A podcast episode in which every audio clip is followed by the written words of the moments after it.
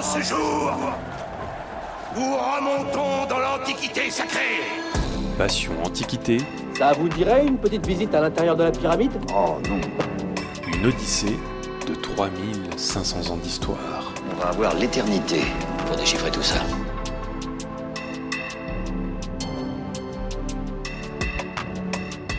Quand on pense à l'Antiquité, on pense en général à Jules César, les pyramides d'Égypte et peut-être les philosophes grecs. Mais c'est aussi Sumer, l'âge de fer, les Araméens, enfin tout ce que l'archéologie et l'histoire nous permettent de connaître des anciennes civilisations. Habituellement, on fait commencer l'Antiquité avec l'invention de l'écriture vers 3300 avant notre ère et on finit à la chute de l'Empire romain d'Occident en 476. Mais vous le savez, les limites des périodes historiques sont toujours floues. Et si nous pouvions parler d'Antiquité au pluriel Des rives de l'Atlantique à celles de l'Indus, de la source du Nil au mur d'Adrien? Je m'appelle Fanny Cohen-Moreau et dans ce podcast Passion Antiquité, avec un S à Antiquité, je vous propose de rentrer un peu plus dans le détail, d'explorer cette vaste période en compagnie de jeunes chercheurs et chercheuses qui l'étudient en master ou en thèse, pour vous permettre d'en savoir plus sur cette belle période. Épisode 12, Solène et les communautés juives d'Égypte, c'est parti.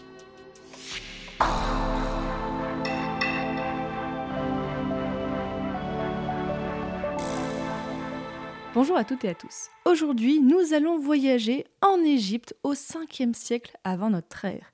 Et notre guide, notre guide temporel qui va permettre de ne pas nous perdre, c'est Solène Gauthier. Bonjour Solène.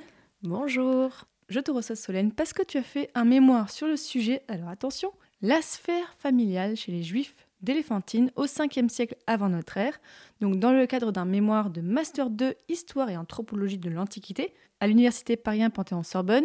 Tu étais sous la direction de Bernard Legras, qui d'ailleurs était le directeur de mon invitée Juliette dans l'épisode 4. Donc tu as soutenu ce mémoire en septembre 2021. Alors avec toi Solène, voilà, on va parler des Juifs, en Égypte. On a déjà parlé un petit peu d'Égypte dans ce podcast, mais là on est au 5e siècle. Je vais nous expliquer un petit peu tout ça. Déjà, première question, pourquoi est-ce que tu as voulu travailler sur ce sujet? En fait, ce, ce mémoire, bah, il s'inscrit vraiment dans la continuité de mon mémoire de Master 1, qui était lui aussi sous la direction de Bernard Legras, et il portait sur les pratiques matrimoniales des Juifs d'Égypte du 5e siècle au 1er siècle avant notre ère. 4 siècles, ah ouais. Ouais. Et je m'étais dit, bon, pour euh, le mémoire de M2, je vais me concentrer sur les femmes, leur statut économique, social, juridique, et j'ai un peu raccourci la période du 5e siècle au 2e siècle avant notre ère. J'ai re-raccourci la période quand je me suis confrontée aux sources. Et j'ai travaillé sur euh, les documents araméens d'Éléphantine, qui eux datent du 5e siècle avant notre ère. Et en avait tellement, euh, c'était impossible de traiter la période hellénistique. Donc je me suis limitée au 5e siècle avant notre ère. À Éléphantine, j'ai donc opté pour une approche micro-historique, qui a justement ses avantages, notamment là, je travaillais sur deux familles. Tu vas nous l'expliquer. Alors justement, donc tu étudiais, tu nous l'as dit, l'Égypte pendant ton mémoire. Raconte-nous, alors sur quelle zone en particulier est-ce que tu as travaillé? Parce que c'est grand l'Égypte. Oui, euh, j'ai travaillé sur Éléphantine. Alors Éléphantine, c'est une petite île en Haute-Égypte, donc c'est-à-dire le sud de l'Égypte, qui fait face à la ville de Sienne, qui aujourd'hui on appelle cette ville Aswan. Donc pas Sienne en Italie, rien à voir. Non, pas du tout, pas du tout. C'est Sienne avec un Y. D'accord. Et donc elle s'appelle comment aujourd'hui la ville? Aswan et Éléphantine, justement, aujourd'hui fait partie d'Aswan, de la ville d'Aswan. Donc c'est vraiment, là quand je dis micro-histoire, c'est vraiment de la micro-histoire. Je me suis vraiment concentrée sur cette petite île. Et il faut savoir que c'est euh, un poste stratégique, hein, parce que ça, euh, ils surveillaient la euh, frontière avec la Nubie, et surtout ils assuraient la protection des routes commerciales. D'ailleurs, le commerce d'ivoire, qui est très important, d'où vient le nom éléphantine Ah oui. en grec. Voilà pour Ah. euh, l'éléphant. Sienne était vraiment un grand, une ville euh, avec une forte activité commerciale. Actuellement, c'est vraiment pas loin de la frontière avec le Soudan, c'est ça? Exactement. Et tu as travaillé sur le 5e siècle avant notre ère. C'est quoi le contexte historique de l'époque? Qui est-ce qui domine la région? Ce sont les Perses. On est euh, donc dans la période achéménide. Les Perses ont conquis l'Égypte. Alors la conquête a commencé avec euh, Cambis, qui est quand même euh, le plus connu. Ah, je connais pas, moi. Cambis, on Darius. Ah oui, Darius, oui, bah, qu'on connaît dans le film 300, c'est ça? Exactement. Oui. Voilà, c'est lui, c'est lui, c'est lui. Donc c'est un peu cette époque-là. Exactement, oui. Bah, on est dans le 5e siècle, c'est sous, euh, sous Darius.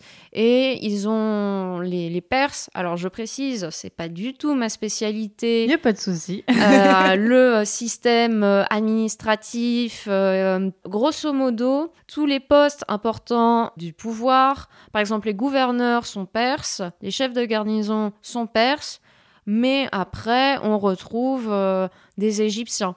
Euh, le but n'était pas de euh, finalement euh, bouleverser Oui, on n'a pas chassé tous les Égyptiens voilà, d'Égypte. les, les notables, l'élite restaient en place. C'est quand même plus facile. Le but n'est pas de tout bouleverser, simplement de contrôler la région. Et c'est plutôt un temps de paix ou de guerre au 5e siècle avant notre ère? Alors, je vais uniquement parler d'éléphantine. Là, une bonne partie du 5e siècle, c'est quand même un temps de paix. Il y a de très bonnes relations. Donc, les Juifs d'éléphantine et les Égyptiens d'éléphantine. Par contre, ça va commencer à se gâter vers la fin du 5e siècle parce que vers 411-410 avant notre ère, le temple de Yao, le temple des Juifs d'éléphantine, est détruit par les Égyptiens. Ok, on en parlera peut-être effectivement. Alors, je voulais juste qu'on parle d'un tout petit truc avant de parler plus en détail des Juifs d'éléphantine. Juste, c'est un tout petit détail, mais je pense que ça peut être important pour les gens qui nous écoutent. Pourquoi est-ce que tu préfères dire avant notre ère que avant Jésus-Christ? Peut-être que les gens sont pas habitués encore à entendre ça. Oui, c'est maintenant ça devient de plus en plus courant d'employer avant notre ère, après notre ère. Alors personnellement, moi je l'utilise parce que mes professeurs l'employaient et puis ça c'est ma réflexion personnelle, mais il s'agit un peu de déchristianiser euh, la datation parce que nous sommes en histoire pour moi. Il faut qu'on soit le plus neutre possible. Ce n'est pas euh, renier le, le calendrier grégorien ou autre, mais imaginez par exemple plutôt que de parler avant notre ère, après notre ère, j'utilisais euh, le calendrier juif. Beaucoup plus compliqué, effectivement. Voilà, tout le monde serait tout le monde serait perdu et ce serait une référence, on va dire juive qui est aussi une référence religieuse. Là, avant notre ère, après notre ère, pour moi, c'est je trouve ça plus juste. C'est plus neutre. Exactement. Voilà, moi je sais que ça fait pas longtemps aussi que je me rends compte que c'est de plus en plus commun par mes historiens. Et en fait, oui, l'employer aussi, même par exemple dans l'introduction de ce podcast, je disais encore avant Jésus-Christ. Et en fait, bah, avant notre ère, c'est juste une habitude différente à prendre. Oui, c'est une habitude à prendre, euh, mais euh, je rassure tout le monde, c'est plutôt facile. hein. ça met un petit temps et les, les professeurs maintenant l'emploient euh, de moins en moins. hein. Alors, Solène, tu as travaillé sur les familles juives de la colonie d'Éléphantine, sur des familles. Alors, on a commencé à dire que c'était une île éléphantine. Pourquoi est-ce qu'on dit que c'est une colonie Pourquoi on ne dit pas que c'est juste une, une ville ou un quartier d'une ville? Parce que c'est une colonie euh, militaire. Et donc il y en a un peu partout euh, en Égypte. Euh, elles ont été euh, mises en place sous euh, la 26e dynastie, donc sous les rois saïtes. Donc là, on parle des pharaons Donc, égyptien. égyptiens. Voilà, c'est par euh, les pharaons égyptiens de la 26e dynastie. Il fallait protéger les frontières. Et notamment, là, il y avait la frontière éléphantine, elle est très proche de la frontière avec la Nubie. Donc, elle est peuplée de mercenaires. Ces mercenaires euh, se battent pour un salaire et non pour une idéologie. D'après Hérodote, le pouvoir saïte leur octroie des privilèges euh, comme la concession de tenure personnelle. Et euh, le pouvoir perse va continuer à garder ce fonctionnement. Donc, elle est peuplée de militaires. C'est comme si c'était en gros une petite ville que militaires, c'est ça? Alors, il n'y a pas que des militaires, on a des scribes. Vu qu'on a deux temples, il y a le temple juif, le temple de Yao, il y a donc des prêtres, il y a un sacristain. D'ailleurs, ce sacristain, euh, j'ai travaillé sur sa famille. Ah, bah, Tu nous raconteras. Oui, et il y a des scribes. Pour te donner une idée de comment est la ville, c'est un petit îlot de 2 km de long et de 400 mètres de large. Ah, c'est microscopique en fait. Oui, ah, c'est c'est vraiment euh, pas très grand. Et donc tu as travaillé sur des familles juives. Comment est-ce que ces familles sont arrivées? Parce que tu as dit c'est une colonie militaire. Est-ce que ce sont des juifs militaires ou pas du tout? Euh, la question de l'arrivée euh, des Juifs en Égypte, ben, C'est très simple, on ne sait pas quand exactement ils sont arrivés. Est-ce qu'ils ont toujours peut-être été là, enfin depuis qu'ils pas- ont commencé à être juifs, non? Non, pas toujours, non, pas toujours. Alors, il y a plusieurs hypothèses pour des vagues euh, successives d'arrivées. Je n'ai pas pris parti dans mon mémoire, je les ai toutes énumérées et j'ai tout simplement dit, voilà, peut-être qu'ils sont arrivés à telle ou telle époque, je vais rapidement les détailler après, mais on peut quand même se dire, ils sont arrivés par vagues successives. Alors, les chercheurs et les chercheuses ont proposé plusieurs dates euh, d'arrivée de ces juifs. On va faire euh, très simple et très court. L'ancien royaume de David et de Salomon a été divisé en deux. Au nord, il y a le royaume d'Israël, dans le sud, il y a le royaume de Juda. Voilà. Et Manassé était le roi de ce royaume, et il aurait peut-être envoyé un contingent de mercenaires juifs euh, au pharaon Psamétique Ier. Donc ce serait peut-être l'explication d'une première arrivée des juifs en Égypte. La seconde proposition serait une arrivée lors du règne du roi Josias, qui est lui aussi le roi de Juda. Il a entrepris des réformes religieuses assez radicales et importantes, et les opposants se seraient tout simplement euh, barrés en Égypte, pour faire euh, vraiment très simple. Donc déjà, on a ça. Une autre hypothèse euh, d'arrivée, ce serait sous le roi Joachim, lui aussi qui est un roi euh, de Juda. En fait, il doit rendre une sorte de service au pharaon Néchao II, car ce dernier lui a permis d'accéder au trône du royaume. Évidemment, on va se dire, oui, mais bon, le royaume de Juda, il est tombé euh, à cause des Babyloniens, et oui, c'est peut-être une autre hypothèse, c'est euh, les Juifs euh, ont fui les Babyloniens, ont quitté la Judée pour l'Égypte. Donc en tout cas, quelle que soit l'hypothèse, les juifs sont arrivés à Éléphantine. Alors, à l'époque que tu étudies, donc au 5e siècle avant notre ère, qu'est-ce que font ces familles à Éléphantine? Quelle est leur place un petit peu dans leur colonie? Alors dans cette colonie, je l'ai dit au début, il n'y a pas que des militaires. hein. Je t'ai dit qu'il y avait euh, des scribes, euh, il y avait euh, aussi un clergé pour le, le temple de Yao. Et il faut pas oublier que sur à Éléphantine, il n'y a pas que des juifs. hein. Il y a des Égyptiens. Quand on regarde les plans des maisons, effectivement, certaines maisons juives sont à côté de maisons d'Égyptiens. Donc, ce que je peux dire par contre, c'est qu'il y a un quartier, alors je vais mettre des guillemets à quartier, mais un quartier juif, euh, en fait, qui est carrément autour de, de leur temple, temple juif. D'ailleurs, fait intéressant, pas très loin du temple juif, il y a le temple du dieu égyptien Khnoum. Qui est Khnoum? C'est un dieu égyptien euh, à tête de bélier. Et en quoi c'est intéressant du coup qu'ils soient assez proches Bah, justement, ça montre que Éléphantine, c'est vraiment euh, une micro-société multiculturelle. C'est ça qui est très intéressant. C'est pas chacun euh, reste chez soi. Non. Et d'ailleurs, dans mon mémoire, euh, les deux familles que j'étudie sont des familles mixtes. Alors, ces deux familles, euh, elles ne sont pas composées uniquement de militaires. La première, c'est la famille de Miptachia. C'est une notable, elle fait partie d'une famille de notables, et son père, Marseilla, est un militaire. Son neveu, d'ailleurs, sera le chef de la communauté. C'est donc une famille très importante et c'est probablement la plus riche de l'île. La seconde famille, c'est celle de Anania et de Tamout. Eux, au contraire, c'est vraiment l'opposé. Euh, C'est une famille très modeste. Anania est le sacristain du temple de Yao. Et je vais apporter une petite précision sur ce qu'est un sacristain. Ce n'est pas du tout un prêtre, c'est un employé du temple. Il est chargé de l'approvisionnement pour euh, les sacrifices. Et Tamout, Tamout, elle est égyptienne. Ah, donc là, il y a le ouais, mariage mixte. J'aurais aimé que ce soit plus simple que ça, parce que Tamout est esclave. C'est une esclave égyptienne. Marier un juif. Oui. Oh là là, oui, donc... euh, Un homme libre et une esclave. Donc on peut être... Oh là là, tu vas nous expliquer ça. Ah, je suis désolée, mais c'est vraiment euh, cette deuxième famille, elle est euh, très intéressante du fait de la pluralité des statuts juridiques de ses membres, qui d'ailleurs en plus évoluent euh, au cours du temps. Parce que voyons... voilà, mais c'est vraiment la plus, la plus intéressante. Elle, est- elle a déjà été beaucoup étudiée, mais vraiment, euh, j'ai adoré me plonger dans leurs archives.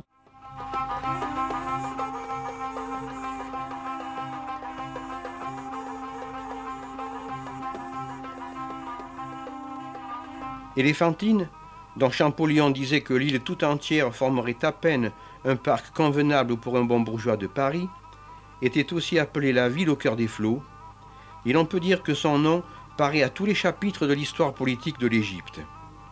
La ville et la zone des temples se trouvaient à l'extrémité méridionale de l'île, et celle-ci resta habitée presque sans interruption depuis les époques prédynastiques. On ne connaît pas grand-chose de la ville, construite évidemment en briques crues périssables, et dont l'emplacement est l'objet de fouilles à long terme. Bon alors déjà concentrons-nous peut-être sur la première famille avant de parler de tous les détails juridiques de la deuxième. Donc la première famille, tu m'as dit qu'elle est un peu plus riche. Qu'est-ce qu'on sait dessus? Comment était composée cette famille? Alors la première famille, c'est celle de Miptaya. On va juste remonter un tout petit peu. Son père s'appelle Marseilla, comme j'ai dit, c'est un militaire. Marseilla, il a eu trois enfants, deux fils, Yedonia, Gamaria et Miptaria. Gamaria, sur ses quatre enfants, son fils Yedonia sera le chef de la communauté juive à la fin du 5e siècle euh, avant notre ère. Miptaria, elle, on a un problème parce qu'on ne sait pas combien de fois elle s'est mariée. Ah bon? Oui. Donc elle s'est mariée une fois, c'est sûr, avec un Égyptien qui s'appelle Esror. Esror. Elle s'est peut-être par contre mariée quelques années auparavant avec un juif, Yedonia, fils d'Ouria. Mais on n'a pas retrouvé euh, de contrat de mariage. Mais en tout cas, il est fort probable, c'est pas attesté, on va dire. Donc là, c'est qu'une hypothèse, mais elle serait peut-être mariée une première fois. Peut-être qu'elle est devenue veuve, peut-être qu'ils ont divorcé, on ne Parce sait que pas. le divorce existait à l'époque. Oui. C'est super intéressant ça. Le divorce, c'est pas quelque chose d'aussi euh, original, c'est pas une, pas singulier. hein. C'est vraiment prévu dans différents euh, codes de loi. Donc Miptaria, elle se marie avec Esror. Ah, attends, tu voulais des familles mixtes, en voilà. Esror, fils de Serra. Esror est un architecte. Il est égyptien. Ah, donc encore là du mixte quoi. Voilà. Et ce couple aura deux enfants. Le fils aîné s'appelle Marseilla. Et Comme son grand-père. exactement. T'as vu, j'ai suivi. Voilà. Et euh, le second fils s'appelle Yedonia. Bon, t'as remarqué, Marseilla, le nom du grand-père, Yedonia, le nom de euh, l'arrière-grand-père et même de l'oncle. hein. D'accord, oui, là c'est ça se retrouve. Voilà. Le, donc le- stock onomastique est plutôt euh, régulier. Oui, euh, c'est une certaine constance hein, dans, les, dans les sources. hein. Ça, ça C'est autant pour les hommes que pour les femmes ou euh, plutôt Oui, parce que le, le frère de Miptaria, Gamaria, eh ben, une de ses filles s'appelle Miptaria. Ouais, donc là on a vraiment ça ça doit être bien compliqué pour les historiens d'avoir les mêmes noms tout le temps. Oui, oui, je vais pas te mentir, euh, c'est un peu, c'est un peu compliqué, mais heureusement qu'il existe une chose, c'est quand le papyrus est en bon état et qu'on a la datation. Ça, ça donne des indices effectivement. Oui. Et cette famille du coup, comment est-ce qu'ils étaient organisés dans la ville? Donc tu as dit il y avait plutôt une place plutôt notable, c'est ça? Ah, c'est des notables, hein, Ouais. carrément. hein. Ah, vraiment, ce sont des notables. Euh, alors, on sait que Miptaria, elle avait quatre esclaves à un moment de sa mort. Euh, son père lui a fait plusieurs donations. Donc, Miptaria, c'est vraiment une notable, ça se voit, parce qu'à la fin de sa vie, ses fils sont obligés de se partager quatre de ses esclaves. Bon, déjà, elle avait des esclaves. Ensuite, elle avait quand même plusieurs euh, biens fonciers qui lui ont été donnés par son père Donc elle avait à elle. à elle.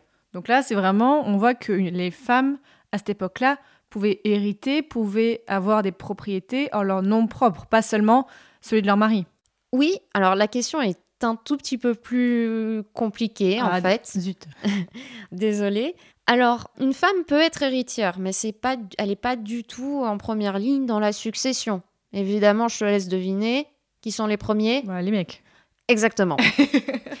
mais alors, si elle a des, on va dire, des possibilités qui sont limitées, elles peuvent tout à fait évoluer grâce à elle. Parce que le, quand même, la priorité number one, vraiment, mais ce que j'ai retrouvé dans quasiment tous mes papyrus, dans les contrats de mariage, dans les actes de donation entre vifs, donc c'est si on donne un bien immobilier tout de suite sans contrepartie, euh, dans les donations testamentaires, bon, testamentaires, Après euh, la mort. non, les, les donations testamentaires, elles peuvent prendre euh, effet immédiatement aussi. D'accord. Ah oui. Donc, je, je t'avoue, c'est un peu le bazar, euh, tous les actes de donation, mais grosso modo, elle les obtient, mais attention, donation, qui dit donation, dit don. Donc, ça veut dire, on n'en retrouve aucun pour les hommes. Les hommes, ils n'ont pas besoin d'avoir d'acte de donation pour obtenir une propriété. Non, c'est naturel, ça leur revient à eux. Donc c'est justement pour ça, ça montre déjà l'inégalité entre hommes et femmes. Les hommes n'ont probablement pas besoin d'actes de donation qui leur soient rédigés, ils n'ont pas besoin qu'on leur donne quelque chose, parce qu'ils en seront les premiers héritiers. Donc pour que les femmes soient intégrées dans la succession, euh, c'est au chef de famille, euh, on va dire, de faire un petit geste. On a une obsession pour la transmission et la conservation des biens familiaux. Mais on retrouve ça partout. Bah, c'est bien pour les historiens, du coup, ça a fait plein de, plein de sources, plein de choses, si tout le monde a pris des notes là-dessus. Oui, euh, parce que surtout, il n'existe pas de testament. Les juifs d'éléphantine ne rédigent pas de testament. Toutes les clauses liées à l'héritage, en fait, sont stipulées dans les contrats de mariage, dans les actes de donation, que ces donations soient entre vifs ou testamentaires. Donc c'est vraiment, vraiment une grosse priorité. Hein. Il faut absolument que le bien reste au sein de la famille. Donc ça, c'était pour la première famille. La deuxième, sur laquelle en fait, tu as plus de choses encore à dire. Donc la deuxième famille, tu nous l'as dit, là, il y a beaucoup plus encore de mariage mixte. Raconte-nous comment elle est constituée. Alors, on va commencer par le mari. Il s'appelle Anania, fils de Azaria c'est le sacristain du temple de Yao.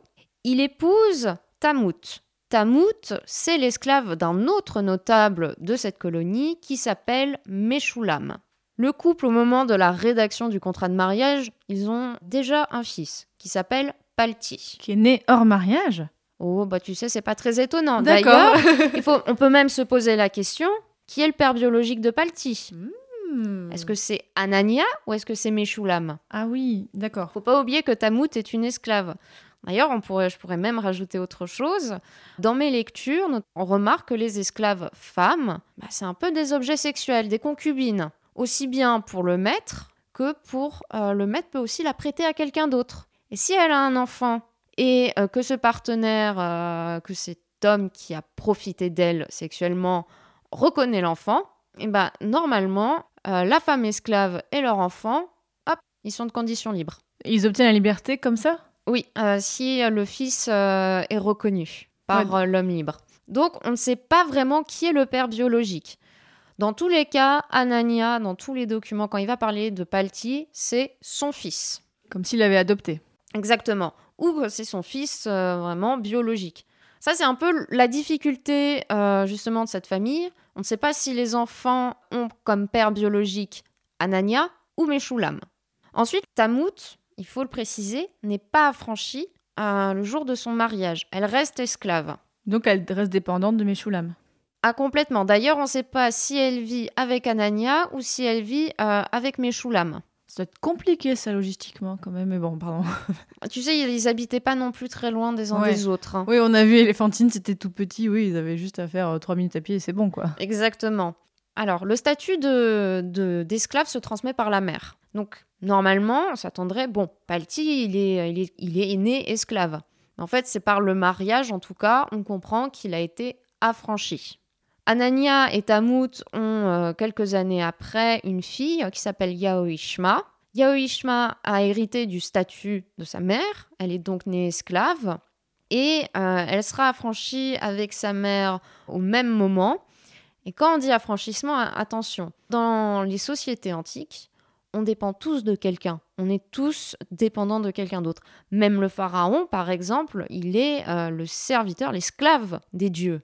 Donc, elles vont conserver un lien de dépendance. Alors, il faut préciser que cet affranchissement, c'est uniquement à la mort de Meshulam. Mmh, oui, là, l'esclave n'est pas transmis dans ce cas-là. Non, voilà. Il dit, voilà, c'est vraiment par affection, je euh, vous affranchis, parce que c'est l'une des hypothèses de Bezalel Porten. Pour lui, Tamout, euh, c'est l'esclave chéri de Meshulam. Hein.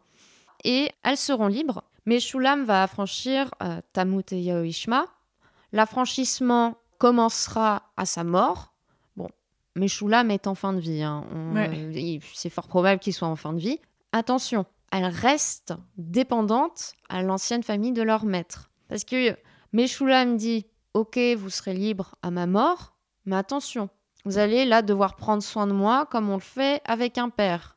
Et puis vous allez également servir mon fils Zakour comme vous le ferez pour un père. Donc Ouais, là, qu'est-ce que ça change du coup euh, l'affranchissement pour elles c'est Si elles doivent quand même faire comme avant, alors peut-être qu'il y a moins le côté sexuel, je sais pas, mais euh, qu'est-ce que ça change? Alors ça, c'est une bonne question. c'est non vraiment, c'est une très bonne question. Là, je peux pas t'en dire euh, plus parce que Bah, Tu sais déjà pas mal de choses, quoi. alors là, je suis en train de travailler sur l'esclavage, mais ça, c'est dans le cadre d'un projet personnel. Mais ils conservent une, une, une indépendance. Par exemple, on peut pas les réduire à nouveau en esclavage. Ce contrat d'affranchissement et d'adoption l'interdit. On retrouve ça. Mais par exemple, il faut rappeler que Tamout, comme la plupart des esclaves à l'époque, elle a un tatouage, elle a une marque où c'est marqué Ameshulam. Donc si elle se trimballe dans la rue, elle dit non mais attends, t'es l'esclave euh, de Meshulam, elle sort le petit, le petit document, elle dit non, je le suis plus. Et là, le document peut faire foi. à. Exactement. Donc ça veut dire qu'elle sait lire? Alors pas forcément. D'accord. Elle reconnaît l'importance du papier, et, enfin du, pa- du papyrus, pardon, et que les autres aussi? Ah, complètement. En fait, là, moi, j'ai étudié deux archives familiales. Et c'est un vrai bonheur pour les historiens et les historiennes. Ça veut dire qu'on a plein de documents. Mais alors, c'est euh, des contrats de mariage, des actes de donation, des règlements euh, de litiges, euh, parfois commerciaux, ou même hein, on a des trucs euh, qui se rapprochent de nos problèmes dans nos copropriétés pour les murs. C'est plein de choses légales et on pense que ça appartenait aux femmes, donc à Mipta, Miptachia, le premier lot d'archives, et le second à Tamout et Yaoishma. Les archives étaient tenues par les femmes. Sont, appartiennent aux femmes, parce que c'est des scribes spécialisés euh, qui écrivent en araméen. C'est pas forcément elles qui, qui l'écrivent, hein, parce qu'on a vraiment. Elles ont des scribes. Voilà, on va voir un scribe. euh, on dit voilà, bah, on va rédiger ça. Puis on voit globalement dans les contrats, c'est on a un certain nombre de témoins selon la déclaration de bidule machin truc au sujet de blablabla blablabla. Et donc les femmes ont des archives à elles. Exactement. Pourquoi? Parce qu'une femme, elle doit justifier tout Ah son oui, donc c'est pas, statut. c'est pas forcément positif en fait. Enfin, c'est, parce qu'elles sont dans cette société où elles ne sont pas libres du tout, mais du coup, il faut, qu'elles puissent justifier leur position tout le temps. Oui, euh, peu importe si, la, si une femme est de condition euh, servile ou libre. Il faut justifier, par exemple, oui, bon, la maison, là, j'ai pas de preuve, hein, euh, c'est pas toi en première ligne dans l'héritage, euh, pourquoi tu, tu l'aurais? Hop si elle, on l'attaque en justice, elle sort le document. C'est comme aujourd'hui en fait. Exactement.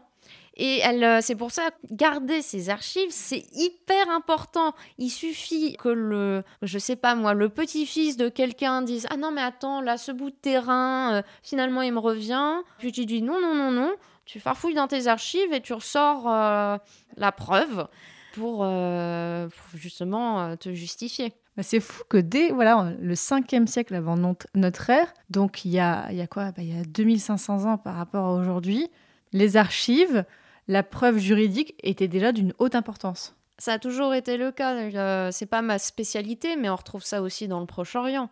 Avec toutes les tablettes euh, qu'on conserve, euh, La Mésopotamie antique et tout ça. Voilà, c'est ça. Donc ça a toujours été euh, très important. hein. Il y avait conscience de l'importance euh, des, documents. Donc là, c'est des documents à valeur juridique, ce que j'ai étudié. Lorsque euh, je dis archéologie de l'écrit antique, je pense au fait de euh, ne pas se focaliser simplement sur le contenu des textes, c'est important évidemment, ça fait partie de notre travail, mais aussi sur la façon dont ces textes sont écrits. Et donc, euh, mon métier de papyrologue, c'est aussi de scruter ces modes d'écriture, la façon dont les anciens lisaient, écrivaient et diffusaient les œuvres antiques. Et les civilisations antiques se définissent pas simplement par le contenu de leur production, mais aussi euh, par leur capacité à pouvoir fixer ces productions et à les diffuser. Pour les mariages, si on revient un petit peu là-dessus, est-ce qu'on pouvait choisir la personne avec qui on se mariait ou est-ce que les mariages étaient entre guillemets arrangés? Qu'est-ce qu'on sait de ça? Alors dans nos archives, on a trois contrats de mariage. Trois types de contrats de mariage? Non, juste Ah. trois contrats de mariage. Miptaria et Esror. On a Tamout et Anania. Et Yaoishma qui va se marier avec Anania, fils de Haggai. Hein, D'ailleurs, on mettra sur le site Passion médiéviste, bon, Mm. slash Passion Antiquité, il y aura un article, on mettra les arbres généalogiques des deux familles, comme ça, si les gens veulent se, se retrouver pendant qu'on en discute. Oui. Alors, on a trois contrats de mariage. Alors, si tu, tu souhaites savoir comment se déroule le mariage, Oui, et même, en fait, euh, le choix des personnes avec qui on se marie. Alors, je vais juste rappeler un truc, c'est qu'on a quand même des documents qui n'ont aucune valeur euh, cérémonielle, c'est à valeur purement notariale et ils se traduisent vraiment par leur formalisme. Donc, on ne sait pas si déjà il y avait des, une cérémonie, ça n'empêche pas, hein, peut-être, mais bon, le document euh, n'en parle pas. Donc, effectivement, est-ce que ce sont des mariages arrangés? On ne sait pas trop, à cause du formalisme justement euh, de ces contrats de mariage. En fait, on perd le côté vie quotidienne ou vie humaine, entre guillemets, au profit de tout le côté juridique dans ces documents. C'est ce qui ressort en premier à la première lecture, mais en fait, on en apprend beaucoup plus. Pour moi, je, vais le dire comme ça, la papyrologie juridique, n'ayez pas peur, ça peut être très sexy. Il va falloir nous convaincre, hein, parce que là... oui. Alors, je peux juste détailler finalement comment ça se passe le mariage. Le mariage à Éléphantine, c'est en deux étapes. Dans nos contrats de mariage, ça commence par la demande. Le prétendant va voir le représentant légal de la jeune fille. Ce représentant légal, ça peut être le chef de famille, donc le plus souvent le père, si elle est de condition libre. Si euh, la jeune fille est de condition servile, on va voir le maître. Donc, par exemple, Anania est allée demander à Meshulam la main de Tamout. Bon, Yaoishma, c'est un peu compliqué, mais vu qu'elle a été affranchie puis adoptée par Meshulam, c'est son frère adoptif Zakour, donc le fils de Meshulam, qui la donne en mariage. Bon, après quel était, on va dire, euh, le rôle de ces femmes dans la demande Elles ne sont absolument pas mentionnées, mais ça semble quand même probable qu'elle ait euh, son mot à dire. C'est ce que suppose Edouard Lipinski. Il dit bon, quand même, l'épouse, elle a des droits, ça paraît tout à fait logique, qu'elle ait son mot à dire? Bon, par contre, hein, il faut un petit peu euh, faire attention, comme le rappelle Hélène Nutkovitch, c'est quand même le représentant légal qui décide. Il ne faut pas oublier qu'il y a des intérêts économiques, sociaux, familiaux. Bref, une fois que le, le représentant légal il accepte, le fiancé doit verser à son futur beau-père une somme numéraire qu'on appelle le mohar. La somme du mohar varie. Alors, elle s'élève à 10 cycles, donc c'est l'équivalent d'un karch pour une jeune fille vierge. Un, Attends, c'est quoi un karch? C'est la monnaie. D'accord, non, oui. C'est la monnaie. Ça aurait pu être un animal. Non. On paye en karch, je sais pas, genre des tatous, tu vois, un truc comme ça. À 5 cycles pour une veuve ou une femme divorcée. Et si la promise est une esclave, le fiancé n'a pas besoin de verser le mohar. Donc le mohar, c'est avant tout, on va dire, euh, ça a une valeur très symbolique. Hein. c'est pour montrer, c'est bon, la promesse de mariage, euh, elle est conclue. Après vient le mariage. On ignore il y a combien de mois, de jours, de semaines qui séparent ces deux étapes. En tout cas, après il y a le mariage. Et il y a une déclaration que dit l'homme, elle est ma femme et je suis son mari à partir de ce jour pour toujours. Sauf quand il y a des divorces, quoi.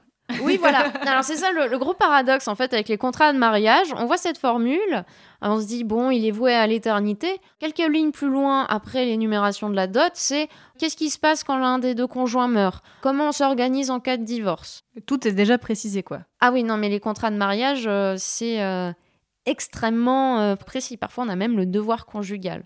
Ah oui, qui est précisé dedans? Ouais. Après, la, après cette déclaration qui est sûrement prononcé par la femme. On le voit notamment avec euh, l'emploi des possessifs. Euh, ma, ma femme, je suis son mari. Alors, le document dit que c'est prononcé par l'homme, l'époux. Mais ça n'empêche pas que la femme pas, ne l'est peut-être pas prononcée elle aussi. Ah d'accord. Sauf que c'est pas noté. Ah, c'est ça le souci hein, avec des, des, contrats et des documents juridiques, il y a beaucoup de non-dits.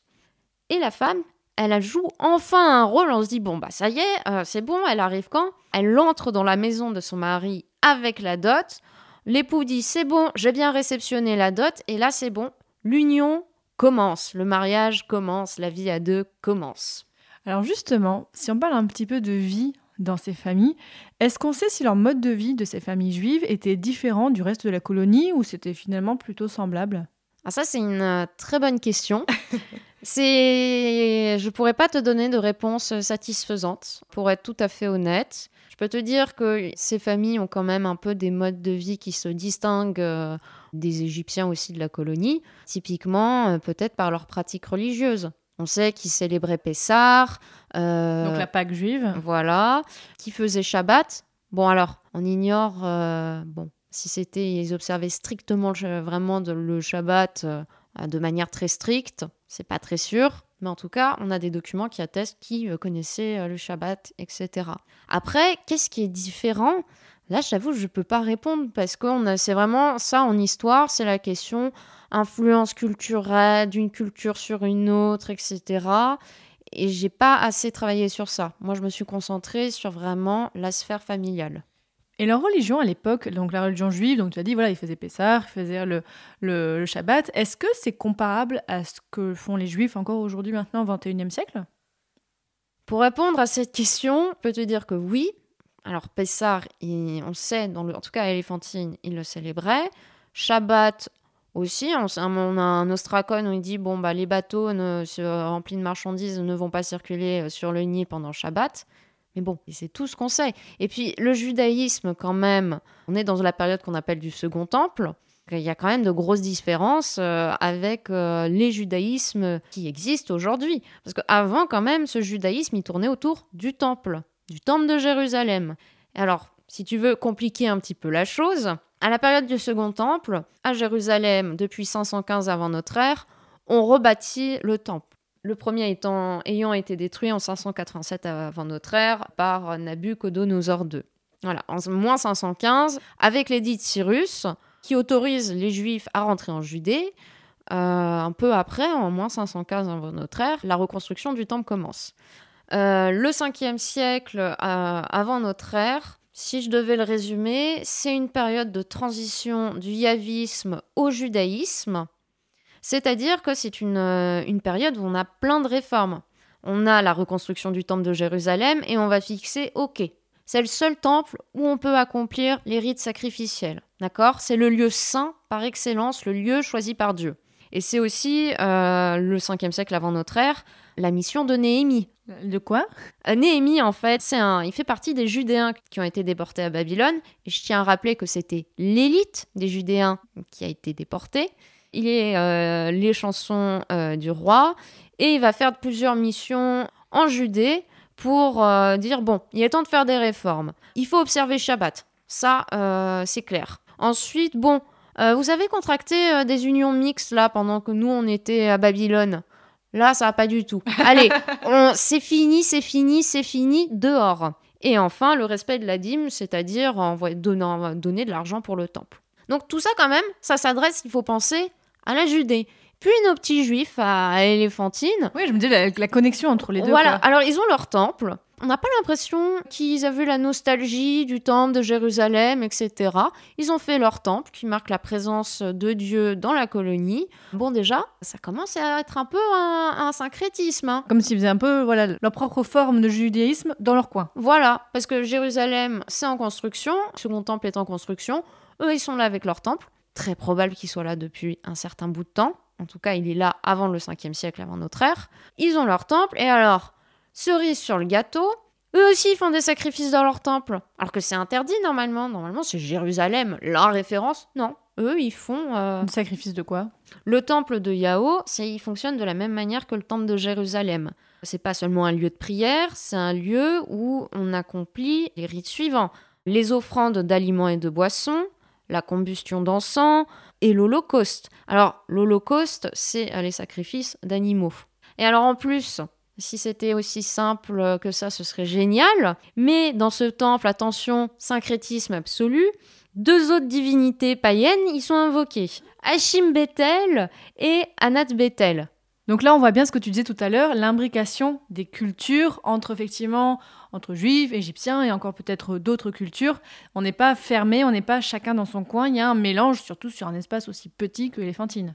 En fait, on ne peut pas parler d'imbrication de, de culture. Alors moi, je n'ai pas du tout étudié ce phénomène.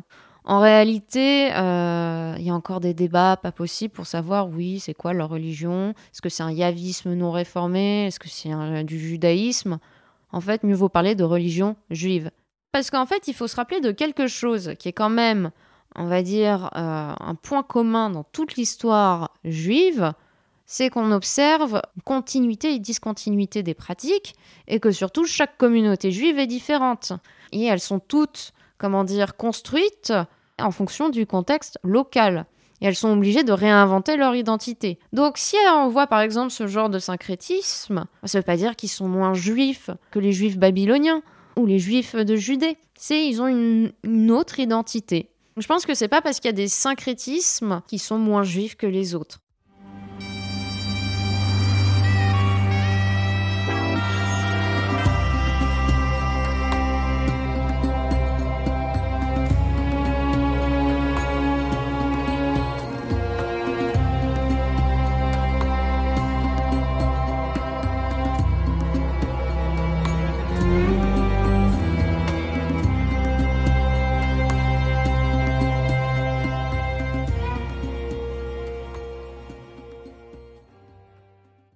Alors Solène, si on revient un petit peu sur comment tu as travaillé, donc tu as travaillé sur les papyrus, tu nous l'as dit, la papyrologie.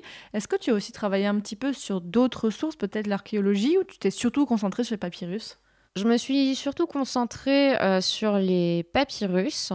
Alors en fait, ma méthode de travail elle a été la suivante. Grâce à mon mémoire de M1, je connaissais déjà un peu les archives d'Éléphantine. D'ailleurs, ces archives, enfin, elles sont où? T'as travaillé, enfin, elles sont en ligne? T'es allé en Égypte? Non, je suis pas allée en Égypte. Euh, elles ont, il y a des corpus en fait de sources. Les, les documents araméens ont été euh, rassemblés. Ils ont commencé à être euh, publiés, édités euh, tout le long du XXe siècle. J'ai utilisé la traduction française de Pierre Grelot. Donc ça veut dire que toutes ces sources, en fait, ont déjà été retranscrites, mises en forme, et toi, t'as juste à aller sur Internet ou sur dans les derniers livres. En fait, tout est là déjà. Exactement. Par contre, ce qui est intéressant, c'est de comparer les traductions. Oui, parce que t'as pas accès aux papyrus d'origine. Oui, alors d'ailleurs, euh, c'est l'exposition qu'il y a eu en mars 2022 sur les Juifs d'Orient contenait en fait trois papyrus d'éléphantine. Donc tu allais les voir. Oui, je suis allée les voir. T'as dû être super contente, j'imagine. Oui, ça devait être même émouvant. oui parce que c'était euh, les papyrus euh, de la famille de Yaoishma et Tamut. Donc ça- vraiment, ça fait quelque chose. On Ouais, dit, euh, elles étaient là, ces, gens étaient là, c'était ces documents. Vraiment, enfin, il y a vraiment une certaine émotion très particulière parce que quand on passe des heures et des heures, des jours et des mois à travailler sur le sujet et on les voit enfin pour une première fois, puis ça nous donne une certaine connexion en fait. Parce que j'ai étudié euh, la vie d'individus et c'est ça qui est intéressant. Je me dis, mais euh, bon, c'est un peu un décalage dans le temps, mais bon, c'est comme si elles étaient un peu là. Ouais, bah oui, totalement. Donc j'ai travaillé donc sur avec les archives, euh, enfin avec les papyrus araméens. Ma traduction de référence c'était Pierre Grelot parce qu'elle était en français et parfois bah, j'ai dû euh, mentionner celle de Bezalel Porten, donc euh, qui est un chercheur. Il a fait la traduction en anglais. Et j'ai pas voulu prendre le risque euh, de traduire euh, une traduction anglaise à la repasser en français, le risque de déformer cette traduction. Donc je l'ai utilisé, j'ai fait référence quand c'était nécessaire. J'ai dit bah tiens, Pierre Grelot et Bézalel Portaigne, ils sont pas d'accord pour telle ou telle traduction. Donc ça c'était mes sources principales. Ensuite bien évidemment, j'ai dû avoir recours à d'autres sources, la Bible hébraïque, parfois au Talmud, à certains codes de loi euh, du Proche-Orient, à certains euh, documents égyptiens. Mais c'était, on va dire, c'était plus annexe. Parce que mon principal travail, c'était, ok, j'ai mes documents araméens, qu'est-ce que j'ai Qu'est-ce que je peux en tirer Tiens, est-ce qu'il y a quelques points communs, etc. Sans pourtant aller trop trop loin dans les comparaisons, parce que parfois les comparaisons, bah, c'est très intéressant, mais c'est un exercice qui a ses limites, et c'est parfois pas très pertinent de tout comparer. Et Solène, depuis que tu as fini ton mémoire, donc euh, soutenu il y a quelques mois maintenant, même, non, même presque une année, qu'est-ce que tu fais? Alors, euh, je me prépare pour le concours du CAPES. euh. À côté, j'ai deux projets. euh, la rédaction d'un article, j'ai à peu près, on va dire, le, le squelette. Il faut que je le, je le peaufine. Et euh, je suis en train de trouver euh, un directeur de thèse. Je suis en relation avec un professeur de l'UCAM, donc une université à Montréal.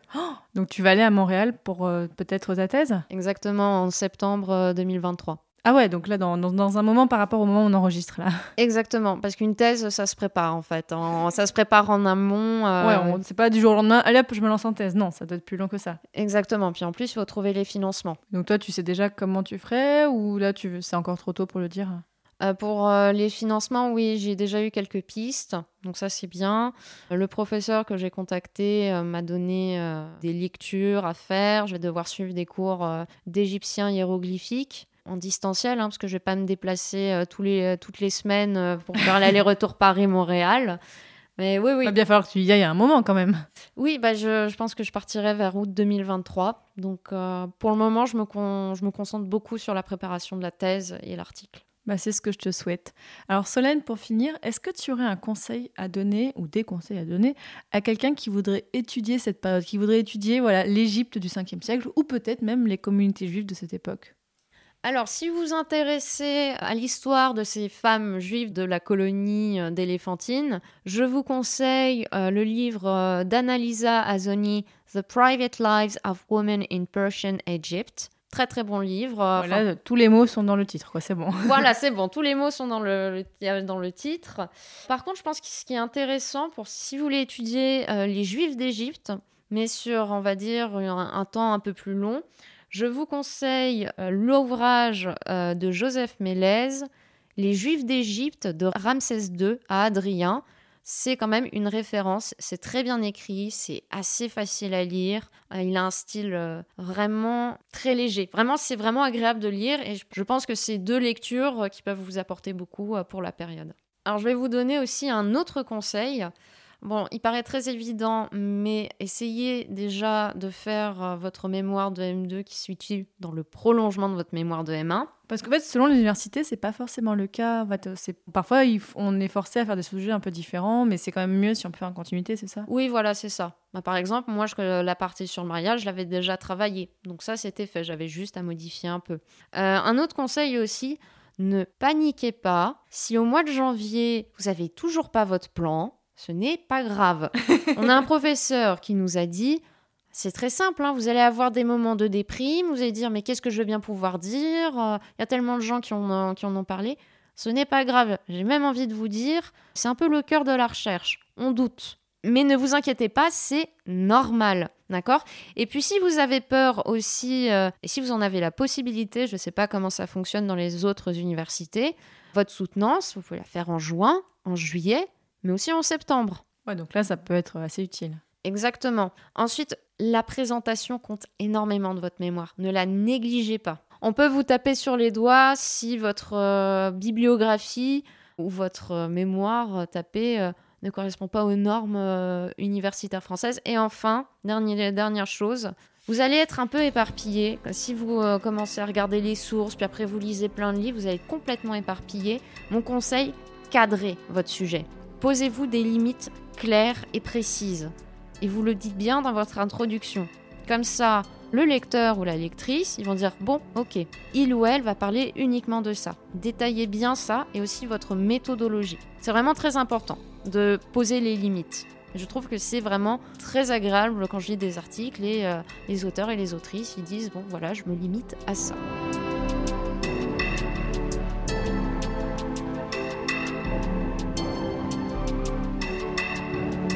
Désormais, chers auditeurs et auditrices, vous en savez beaucoup plus sur les communautés et les familles juives d'Éléphantine au 5e siècle. Vous ne pensiez pas un jour peut-être entendre parler de ce sujet, vous n'aviez même pas idée de ce sujet. Eh bien voilà, merci beaucoup Solène Gauthier pour nous avoir guidés là-dedans et puis bonne continuation pour tes recherches. Je te remercie. Et voilà, j'espère que ça pourra bien se passer euh, pour ta thèse. Les auditeurs auditrices, bien sûr, comme d'habitude, vous savez, sur le site passionmédiéviste.fr, il y a une rubrique Passion Antiquité où vous retrouvez un article qui accompagne cet épisode avec alors, les arbres généalogiques des familles, on mettra des cartes aussi pour bien resituer les Fantines, et on mettra tous les conseils de lecture qu'a donné Solène.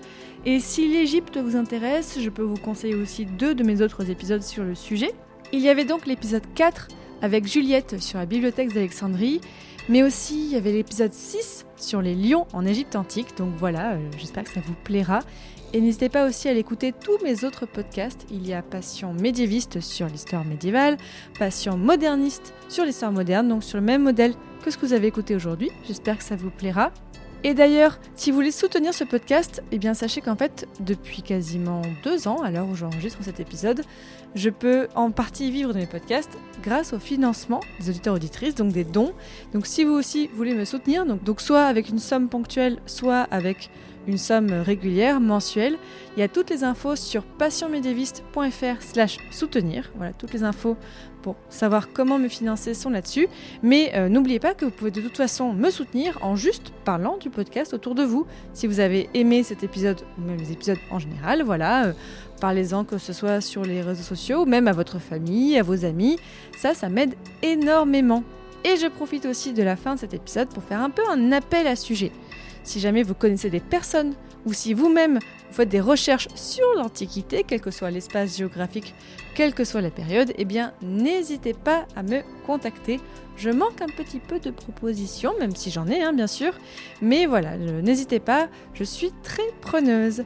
Et je vous dis à très bientôt tout de même pour un prochain épisode de Passion Antiquité. Salut